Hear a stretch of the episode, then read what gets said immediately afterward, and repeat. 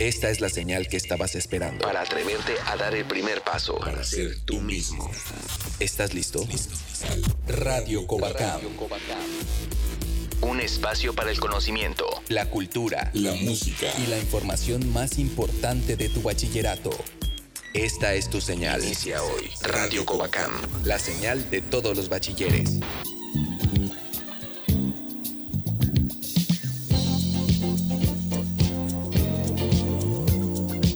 Bienvenidos a Radio Covacam, el programa semanal de todos los bachilleres. Yo soy Alex González y le doy la bienvenida a mis compañeros en este programa, Ara Bonilla y Mario Más. Este es el cuarto programa del mes de marzo, el cual ha estado dedicado a promover el papel de la mujer en las diferentes áreas. Ya estuvimos hablando de las mujeres en la ciencia, presentamos proyectos interesantes liderados por alumnas y maestras del Covacam, hablamos de las chicas del plantel 03 Escárcega que están destacando en el deporte y hoy es la oportunidad de destacar a las mujeres en la literatura, así que estaremos hablando de poetas mexicanas que debes conocer. Con Ara Bonilla descubriremos la asombrosa vida de Sor Juana Inés de la Cruz, célebre autora de la época virreinal en México. Platicaremos sobre los retos que enfrentan nuestros alumnos a causa del estrés por el regreso a las aulas a dos meses de nuestro retorno. Y en la música te presentamos a la talentosa Iraida Noriega, cantante mexicana y arreglista de jazz, con el tema Aquí me quedo. Está comenzando Radio Covacam.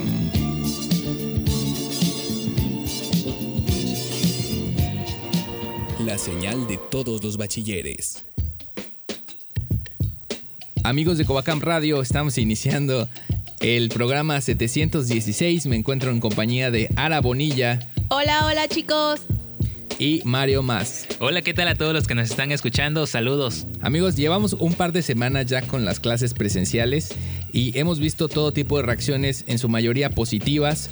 Los jóvenes están muy contentos de estar de nuevo en sus aulas, de poder recibir este aprendizaje de una forma más directa. Sin embargo, de acuerdo con un artículo publicado por el Childman Institute, eh, nos habla de los retos que pueden existir durante el regreso a clases y se los quiero platicar porque no siempre es fácil. Nosotros podemos hablar de todas las cosas positivas, pero también hay retos que los muchachos están enfrentando para acercarse de nuevo a las escuelas. Técnicamente es como volver a arrancar. Así como cuando nos fuimos a la pandemia y nos costaba trabajo acostumbrarnos a no ver a nadie, a estar detrás de un monitor, a tomar las clases sin verle la cara a los demás. En este momento es como volver a iniciar, como volver a aprender cómo ir a la escuela. Así es, y sobre todo muchos de los chavos que están eh, regresando a las aulas están experimentando muchas cuestiones de estrés y ansiedad.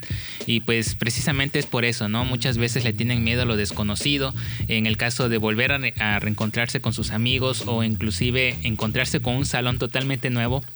Porque muchos de ellos entraron a la prepa, pues eh, en, en medio de la pandemia. Y según este artículo que les platicaba, una de las cosas que se señala entre los adolescentes es que se ha perdido la práctica en las conversaciones espontáneas, estas conversaciones de pasillos. ¿A quién no le pasó en su primer día de clase en un grupo nuevo, hablando cuando pasas de la secundaria a la prepa? Que pues alguien te pregunta, oye, ya sabes dónde es la clase o este tienes el horario, ¿no? Y si uno pues es bastante tímido, como era mi caso, que era muy introvertido, pues te cuesta llevar esas pláticas. Pero ahora hasta las personas que han sido toda su vida extrovertidas y que no han tenido problemas con eh, interactuar, también están presentando estas dificultades. Sí, igual sucede que muchos de los chavos que están ingresando tienen esta eh, dificultad, eh, inclusive de contestar ciertas preguntas que ocurren en el salón, ¿no? A veces eh, por miedo al qué dirán o inclusive el hecho de que seas nuevo o te sientas nuevo en el salón o, o que no conozcas prácticamente a nadie, te da como que esta timidez o te estresa el hecho de poder... eh, mostrarte a los demás precisamente porque pues casi un año, dos años estuviste frente a una computadora en la que nadie te veía y el hecho de enfrentarse a la sociedad, al ámbito eh, de la escuela, pues sí es un poco difícil para muchos alumnos. Depende mucho de tu carácter porque hay personas introvertidas que para ellos la pandemia fue lo mejor que les pudo haber pasado. No convivir con nadie, no tener que forzarse a convivir y ahora tener que regresar a las aulas hace que tengan que convivir con sus compañeros, tengan que buscar eh, temas de plática en común para poder llevar el día a día en la escuela, igual con sus maestros. Entonces, a veces cuando nos cuando estábamos en la, en la pandemia, la gente se sentía cómoda sin tener que socializar, pero ahora que estamos en la escuela, pues eso puede ser un problema, un estrés, incluso puede ser gente, puede haber gente que, que se deprima por, por ello. Y es que hemos escuchado todo tipo de opiniones. Hace unos días platicábamos con unas chicas del plantel 03 Escárcega que con toda honestidad nos decían que para ellas eh, era un poco agotador eh, pues, levantarse, ir a las clases, que ya estaban muy acostumbradas al sistema en línea. Y seamos realistas, no para todos se va a acomodar eh, las clases presenciales porque es una cuestión de los estilos de aprendizaje. Hay quien se le facilita trabajar por su cuenta, pero hay personas que son más beneficiadas de poder trabajar en equipo y que el aprender en un grupo sea estimulante. Ahora que las clases son presenciales, pues no existe esto de apagar la cámara, de sentirte saturado y poder decir, ah, bueno, me voy a tomar dos minutos, ¿no? Para descansar de esto, o que no me vean, o las cuestiones de inseguridad. Eh, algo que también ha sucedido es que los medios y, las herramientas van cambiando nuestra forma de ver el mundo y el hecho de estar tanto tiempo frente a un monitor viéndonos a, nosotros mismos porque también monitoreamos nuestra propia captura de nuestra cámara pues nos va generando algunas cosas en la mente como, como cuando te ves demasiado tiempo al espejo eh, pues eh, te puede provocar inseguridad, ¿no? Entonces esto lo podemos ver desde ambos lados, desde que estás descansando de esta necesidad de estar siempre presentable, de cómo me ven los demás en la cámara. Y ahora que estamos en las clases presenciales, pues nos, nos relajamos un poco sobre eso, ¿no? Y justamente eso también se debe al estrés. A muchos chavos están experimentando estrés por la apariencia.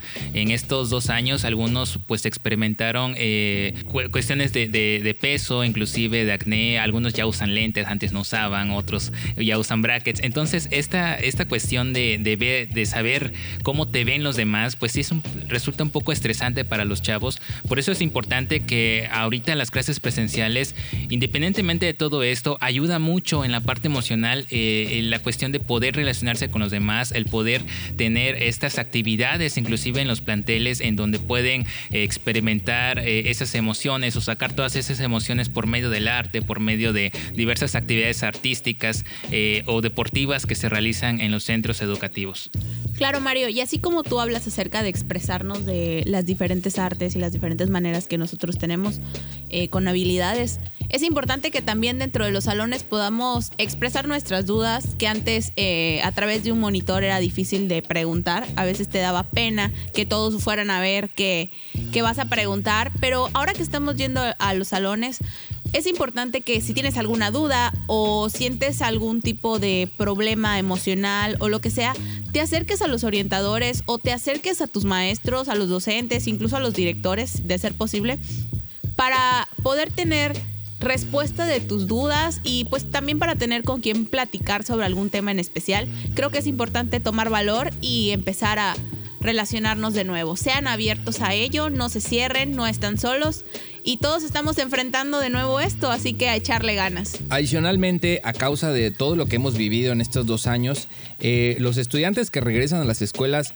ahora se cuestionan ¿por qué tienen que regresar a las escuelas? O sea, parecía absurdo, pero a pesar de que estamos siendo muy beneficiados, hay una porción de los estudiantes que se pregunta, ¿por qué, por qué así? ¿Por qué si yo puedo estudiar por mi cuenta? ¿Por qué este, si esto lo puedo aprender de una forma diferente? ¿Por qué tengo que venir? Se cuestionan el sistema educativo. Pero pues es a estos alumnos a los que hay que acercarse y orientarlos acerca de los beneficios del el sistema escolarizado, de estudiar en conjunto, de que las actividades sean en equipo, porque em, hay que orientarlos acerca de que hay, es bueno poner límites entre lo personal y lo escolar hace todavía unos meses, un año, usabas el mismo dispositivo para atender a tu clase y para recibir este, mensajes de los amigos, mensajes de tu familia, peticiones de, tu mamá, de tu papá que te decía que te hicieras cargo de ciertas cosas del hogar. Y ahora estamos volviendo a respetar esos límites, a respetar el tiempo en la escuela para dedicarlo a lo que es el estudio y el tiempo de nuestra vida personal. Durante estos dos últimos años estuvimos en casa y muchas veces pasábamos mucho tiempo encerrados en el cuarto, en la cama y así tomábamos nuestras clases y no tomábamos en cuenta nuestra salud mental. Yo pienso que ahorita que estamos regresando a las aulas, aunque algunas veces nos cuesta trabajo levantarnos, eh, poder empezar el día, una vez que tú llegas a la escuela y ves gente, empiezas a relacionarte un poquito más conforme van avanzando los días vas agarrando ese ritmo de, la vida escolar y creo que es importante que tengamos la mejor actitud para seguir durante los días y que una vez que estamos en la escuela podamos desarrollarnos de la manera más abierta con, la gente que nos está rodeando en ese entorno. Sí, cabe recalcar que uno de los objetivos principales es que no solamente se están recuperando eh, las asignaturas en este regreso a clases, sino también se está recuperando una gran parte y muy esencial de la juventud de todos los alumnos de los centros educativos, el poder rescatar todas estas habilidades que como jóvenes eh, tienen, ¿no? El trabajo en equipo, el poder relacionarse eh, con los demás, en este caso los, sus amigos, los mismos maestros. Entonces es importante que muchos de los que nos están escuchando y que todavía tienen un poco de dudas si regresar o no a clases, eh, es muy importante que se atrevan. todo esto tiene que volver a la normalidad de alguna otra forma y creo que es el mejor momento para hacerlo. Así es, como comenta Mario, hay muchos más beneficios en recuperar a nuestra juventud, las habilidades sociales y de trabajo en equipo. Y con todo esto hablamos de una sanación de la comunidad escolar y de la misma forma de la, el restablecimiento del tejido social, de estar más alivianados, de que todo esté en su lugar, de que podamos formar bachilleres que en, su, en el futuro serán profesionales. Y bueno, este fue una plática con el staff de Radio Covacam. Se despide de ustedes Alex González, Mario Más y Ara Bonilla. Seguimos con este programa en Radio Covacam, la señal de todos los bachilleres. Tu identidad. Tu sonido. Tu bachillerato. Radio Cubacam. La poesía nos obliga a mirar dentro de nosotros, nos conmueve y nos devuelve el sentido de comunión. El poema es la obra que genera la ilusión genuina porque tiene que ver con algo secreto, algo íntimo que solo el creador entiende en su totalidad, sabiendo que alguien más podrá encontrar sentido en esa composición. Del arte de la poesía participan las mujeres mexicanas, con sus versos, confortan y confrontan al lector y abren una brecha en la literatura para conseguir la visibilidad que merecen. En este conteo, te mostramos tres poetas mexicanas que debes conocer. Coral Bracho. Nació en 1951 en la Ciudad de México y durante su vida se ha dedicado a las letras, la traducción y la academia. Su lírica se caracteriza por fusionar elementos de diversos reinos, animal, vegetal, mineral, así como la creación de la transfiguración.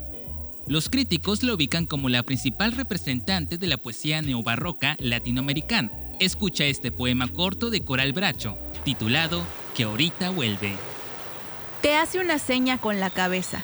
Desde esa niebla de luz sonríe. Que sí, que ahorita vuelve. Mira sus gestos, su lejanía, pero no le escuchas. Polvo de niebla es la arena, polvo ficticio el mar. Desde más lejos, frente a ese brillo que lo corta, te mira. Te hace señas. Que sí, que ahorita vuelve. Que ahorita vuelve. Rosario Castellanos. Es una de las escritoras mexicanas más reconocidas a nivel nacional e internacional. Combinó su labor creadora con la promoción cultural, la docencia, el periodismo y la diplomacia. Incursionó con éxito en la novela, el cuento, la poesía y la dramaturgia. Obras como Balón Canán, Oficio de Tinieblas, Álbum de Familia o Poesía No Eres Tú son indispensables en la literatura mexicana, pues dan cuenta de dos aspectos que hasta entonces no habían sido tratados literariamente, o se habían trabajado con una perspectiva sesgada, la mujer y lo indígena. La escritora rehuyó las clasificaciones de indigenismo y feminista, pues su literatura abordaba ambas temáticas sin apegarse a un programa de ideas específico y sin idealizar a los personajes.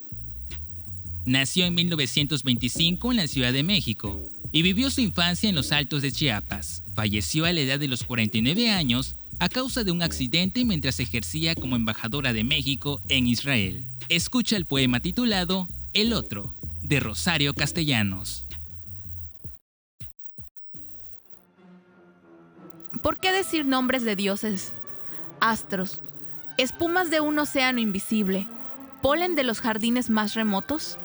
Si nos duele la vida, si cada día llega, desgarrando la entraña, si cada noche cae, convulsa, asesinada. Si nos duele el dolor en alguien, en un hombre al que no conocemos, pero está presente a todas horas y es la víctima y el enemigo y el amor y todo lo que nos falta para ser enteros. Nunca digas que es tuya la tiniebla, no te bebas de un sorbo la alegría. Mira a tu alrededor. Hay otro, siempre hay otro. Lo que él respira es lo que a ti te asfixia. Lo que come es tu hambre. Muere con la mitad más pura de tu muerte. Citlalit Rodríguez Mendoza. Obtuvo el Premio Nacional de Poesía Ignacio Manuel Altamirano 2015. Ha colaborado en diferentes revistas literarias de México y del extranjero. Formó parte del consejo editorial de la revista Reverso y fue editora de la revista Vice. Es originaria de Guadalajara, Jalisco, nacida en 1982. Su poesía encierra una reflexión profunda del uso de la palabra y sus posibilidades. Citlalit estira y retuerce la palabra, la pinta y la deforma, la destruye y la reforma hasta expresar lo que quiere o lo que no quiere. Escucha un fragmento del texto Alguien dentro de Citlalit Rodríguez Mendoza. Alguien dentro de ti me está enseñando cómo mueren los que saben que mueren, los que han medido el tiempo con la paciencia de un molino. Eres clara y tibia como tu mano sobre mi frente. Dentro te crece un lago. Lo escucho alimentarse sigilosamente de tu carne, como en la pizca de un grano oscuro y liviano. Mientras nos cosemos la boca con la letanía de una vida pasada, para no dormir a la intemperie, sabes que soy sorda, que el alfabeto me vino de retina, que solo hablo de imágenes descarriladas porque tus ojos me reflejan. Fuera de ti hay un olor a tres paredes y media, y el sonido es una puerta que no abre. Es necesario repetir lo que muere de los que saben que mueren, desde alguien dentro de mí para alguien dentro. Te invitamos a investigar más sobre las poetas mexicanas más representativas de la literatura latinoamericana y sigue escuchando Radio Covacam. Tus logros, Tus mejores amigos. tu bachillerato, Radio Covacam. Hablemos de derechos de las mujeres, porque, aun cuando los derechos humanos son aplicables a todas las personas, existen en la práctica diversos factores que discriminan a las mujeres del reconocimiento y goce de estos. Abarcan todos los aspectos de la vida como la salud, la educación, la participación política, el bienestar económico y una vida libre de violencia. La Codecam contigo las 24 horas, los 365 días del año. Teléfonos 98181 14571 y 800 00 23432. Sor Juana Inés de la Cruz, cuyo nombre secular fue Juana Ramírez, nació en la hacienda de San Miguel de Nepantla, actualmente en el Estado de México, el 12 de noviembre de 1651. Sin embargo, la mayoría de los sorjuanistas considera más plausible que haya nacido en 1648, de acuerdo con el testimonio de un acta de bautismo encontrada en 1952. Sor Juana es la última gran poeta de los siglos de oro de la literatura en español. Su vida intelectual fue muy intensa y abarcó todos los saberes de la época. Escribió numerosos poemas líricos, cortesanos y filosóficos, comedias teatrales, obras religiosas y villancicos para las principales catedrales del virreinato. Inscrita en el estilo barroco, su poesía es rica en complejas figuras de lenguaje, conceptos ingeniosos y referencias a la mitología grecolatina. Sor Juana Inés de la Cruz fue una niña prodigio, ya que aprendió a leer y escribir a los 3 años. A los 8 años ya había escrito su primera loa eucarística y aprendió latín en solo 20 lecciones. A los 14 años, la adolescente Juana Inés fue nombrada dama de honor de Leonor Carreto, esposa del virrey Antonio Sebastián de Toledo. Por sus aptitudes, fue apadrinada por los marqueses de Mancera y brilló en la corte virreinal de Nueva España por su erudición, su viva inteligencia y su habilidad para componer poemas. A pesar de la fama que ya tenía Juan Inés, en 1667 ingresó a un convento en las Carmelitas Descalzas de México. al parecer invitada por su confesor, el poderoso jesuita Antonio Núñez de Miranda. Sin embargo, solo estuvo cuatro meses y lo abandonó por problemas de salud. Dos años después, ingresó en un convento de la Orden de San Jerónimo, donde realizó los votos perpetuos y permaneció el resto de su vida. Durante su vida, la obra de Sor Juana gozó de gran popularidad. Gracias a sus relaciones cercanas con los virreyes, fue publicada en España y leída con asombro en muchas partes del imperio. Su poesía destaca por una deslumbrante belleza sonora, ingenio refinado y profundidad filosófica. Los siglos XVIII y XIX, dominados por un gusto adverso a la estética barroca, la desdeñaron pero en el siglo XX se revaloró a Sor Juana como un clásico extraordinario de la literatura hispánica. Los poemas de Sor Juana Inés, los poemas de Sor Juana Inés la iban consagrando más que como una monja, como una poeta de la vida, del amor y de los requiebros de los desamores.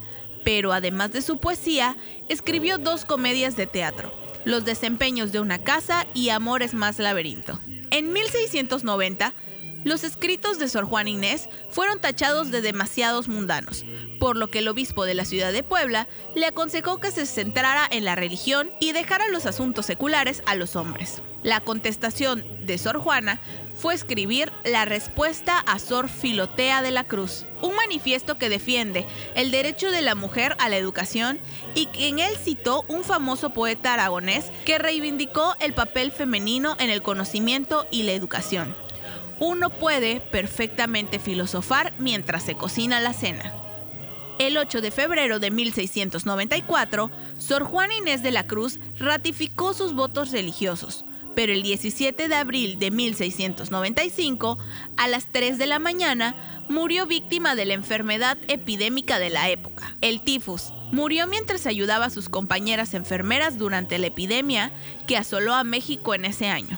Inés fue sepultada en el coro bajo de la iglesia del Templo de San Jerónimo, donde en la actualidad se asienta la Universidad Claustro de Sor Juana. Gracias a Sor Juana Inés de la Cruz, la poesía del barroco alcanzó en ella su momento más culminante, a pesar de que el acceso a la educación y la curiosidad por el aprendizaje eran dos aspectos celosamente reservados y guardados por el clero masculino que una vez más excluía a las mujeres mucho antes de la lucha de clases y de los derechos universales, una mujer religiosa eligió desafiar esta situación de desigualdad y lo hizo con las mismas armas, la educación, la erudición y la escritura. Yo soy Ara Bonilla y estás escuchando Radio Covacam.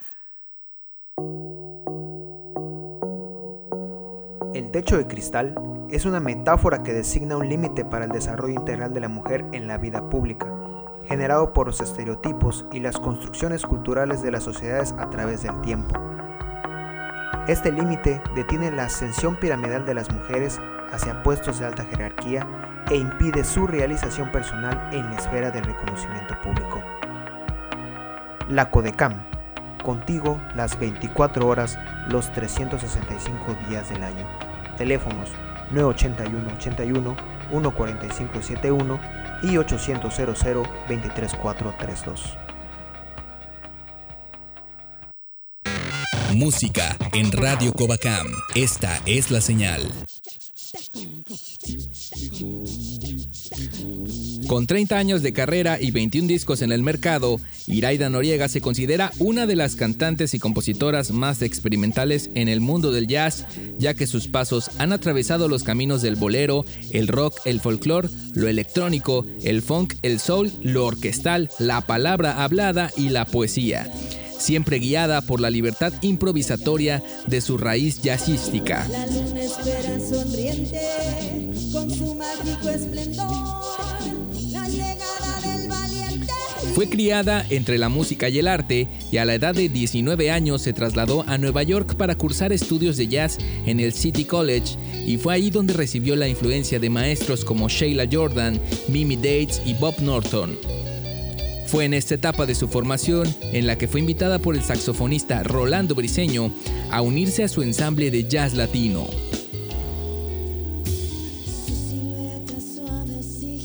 Durante la década de los 90 se desarrolló como intérprete en escenarios de Los Ángeles, Boston, Nueva York, Houston, Bogotá y Madrid, así como en diversos foros de México, como el Palacio de Bellas Artes, el Teatro Metropolitan, el Centro Nacional de las Artes, el Lunario e infinidad de festivales culturales y clubs de jazz. Ha grabado más de 10 discos a lo largo de su carrera y actualmente combina su pasión en las salas de concierto con su talento como locutora en la estación Horizonte 107.9 en el que conduce el programa de jazz Efecto Mariposa. Te dejamos con el tema Aquí me quedo, interpretado por Iraida Noriega y la Groovy Band. Estás escuchando Radio Covacam.